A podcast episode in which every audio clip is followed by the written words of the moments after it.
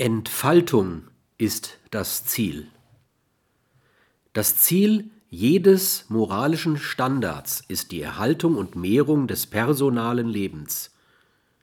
Wir haben die Erhaltung und Entfaltung des personalen Lebens in allen seinen Dimensionen, der physischen, der psychischen, sozialen, emotionalen, musischen, intellektuellen, religiösen, als höchstes ethisches Gut vorgestellt, von dem her alles andere ethisch Gute sein Gutsein erhält.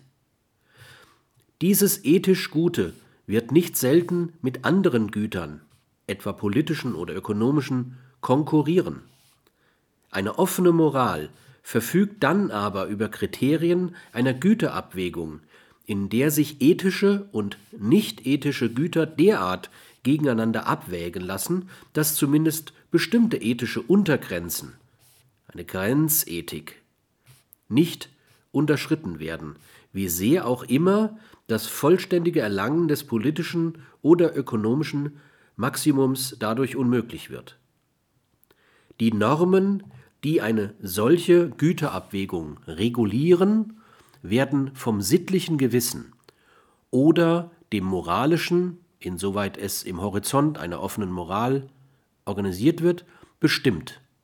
Es können also durchaus zwei Menschen in verantworteter Güterabwägung zu sehr verschiedenen Ergebnissen kommen, insofern der eine etwa dem ethischen, der andere dem ökonomischen Gut einen gewissen Vorrang einräumt